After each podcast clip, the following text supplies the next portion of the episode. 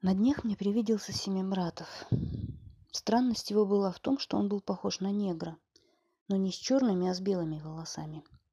Бывают ли белобрысые негры? Я пришел в гости к одной женщине, просто так, без всякого повода. Я ей позвонил и сказал, можно к вам зайти?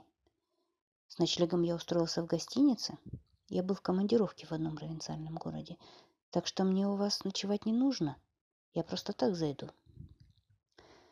Захожу, обычная квартира, довольно-таки скучная.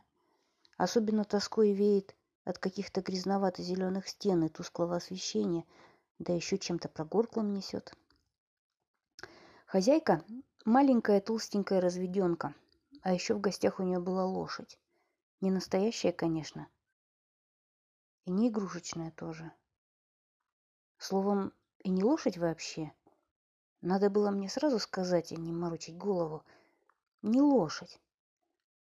Женщина, похожая на лошадь, звали ее Ниной или Людмила. Разговор зашел об исторических памятниках и о литературе. В самом разгаре этого не очень-то интересного разговора хозяйка дома намекает, что живет с духом. Я ей говорю, что в китайской литературе тоже некоторые жили с духами. Начнет вдруг муж достопочтенной женщины плеваться красными пульками, тут-то только и выясняется, что он дух. Она говорит, что плевать все-таки мужчина в доме. Во время некрасиво ободранных сосисок с вялыми макаронами из соседней комнаты кто-то показался. но чистый негатив. Тут же скрылся. Как бы его кто-то обратно втянул. Я. Это случайно не Семибратов? Она. Может, и Семибратов. Я фамилию не спрашивала. Я. Если это Семибратов, то я с ним учился на одном факультете, только он был на курс младше. Я его 20 лет не видел. Встаю, иду в соседнюю комнату, включаю свет. Никого. Еще одна дверь. Может, он туда скрылся.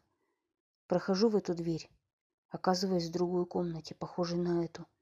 Еще дверь открываю. Оказываюсь в кухне с разведенкой Людой или Наташей и с ободранными сосисками.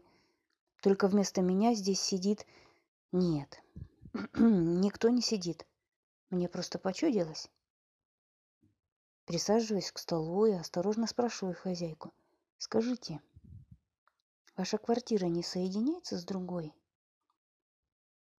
Да, говорит, еще как соединяется. В другой квартире тоже мы. Только здесь я или Людмила, или Наташа, а там я и Людмила или Нина. Тут чувствую, меня заносит. «А где же?» — кричу. «Ваш негритос белобрысый! Он что же, в умывальнике, что ли, сидит?» «Нет, зачем же?» — отвечает хозяйка. «Он в стене живет. Между квартирами от того и черный. А волосы почему белые?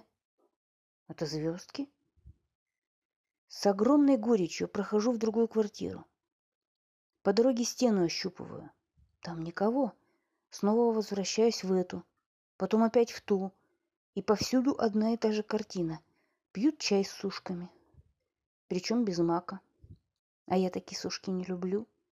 Для виду я, конечно, съел несколько штук – чтобы хозяйку не обидеть. В гостиницу я шел погруженный в свой запутанный внутренний мир. Семи братов ли то был? Да и нужен ли мне такой семи братов? Да, кстати, был ли он вообще, семи братов-то этот? Были Богоносов, Голиков и Тузман. Про этих я наверняка помню. А про Семибратова, откровенно говоря, ничего не помню кроме того, что у него были очень тонкие сухожилия на ногах.